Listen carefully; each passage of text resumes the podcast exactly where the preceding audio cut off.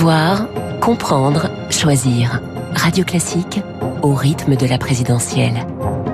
L'édito politique avec le Figaro. 8h12 sur Radio Classique, l'édito politique avec Guillaume Tabar. Bonjour Guillaume. Bonjour Renaud. Emmanuel Macron apprenait hier à Tourcoing la création euh, d'un conseil de pilotage politique de l'espace Schengen.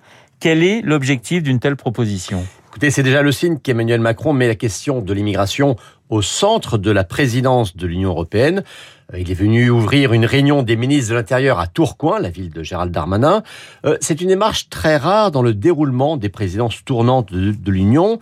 C'est une présence symbolique qui a un double objectif. Le premier, c'est de faire pression sur les États membres pour aboutir à des solutions concrètes, car il faut le dire, hein, l'incapacité des pays à s'entendre sur des règles communes et acceptées par tous en matière migratoire est un des plus grands fiascos de l'Union européenne.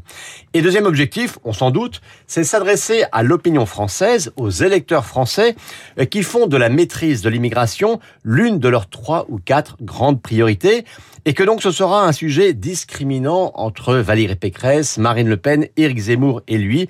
Ce sera, on le sait, un des marqueurs de cette campagne présidentielle. Sur ce terrain, euh, Guillaume Macron affiche-t-il un retard par rapport à la droite et, et l'extrême droite? Alors oui, dans la mesure où l'opinion exprime une demande croissante de fermeté face à l'immigration, illégale bien sûr, mais aussi légale, et que de manière classique, hein, quels que soient les résultats obtenus ou pas obtenus par le passé, la droite a toujours eu sur ce terrain une sorte de bonus de crédibilité. Alors pourtant, hein, de la loi Colomb, très critiquée à l'époque par la gauche, à la décision il y a quelques mois de diviser par deux le nombre de visas accordés aux ressortissants des pays du Maghreb, euh, Emmanuel Macron revendique un bilan. Euh, le chef de l'État a fait aussi remarquer que le retour des contrôles aux frontières à cause du Covid a permis de bloquer de nombreuses entrées illégales, ce qui au passage hein, donne raison à ceux qui disaient que, après tout, les frontières servaient peut-être quand même à quelque chose.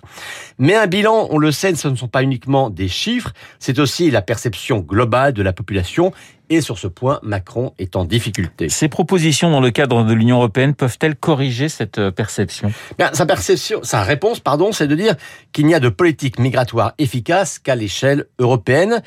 Et il y a plutôt un consensus sur ce point. Et donc, avec son comité de pilotage, il veut faire l'équivalent pour l'immigration de ce qui existe pour la zone euro, c'est-à-dire un pilotage politique au niveau ministériel, à la fois plus efficace et surtout plus légitime euh, que la machine bureaucratique de la Commission de Bruxelles. Alors après, Macron met sur la table plein de mesures concrètes, hein, plus que spectaculaires, euh, pragmatiques plus qu'emphatiques, mais l'inconvénient c'est que cela ne peut produire de résultats majeurs ou visibles euh, d'un simple claquement de doigts et certainement pas d'ici à l'élection présidentielle. On le voit bien hein, dans cette campagne, lui autant que les autres devront tenir un discours suffisamment fort pour être entendu et suffisamment précis pour être cru.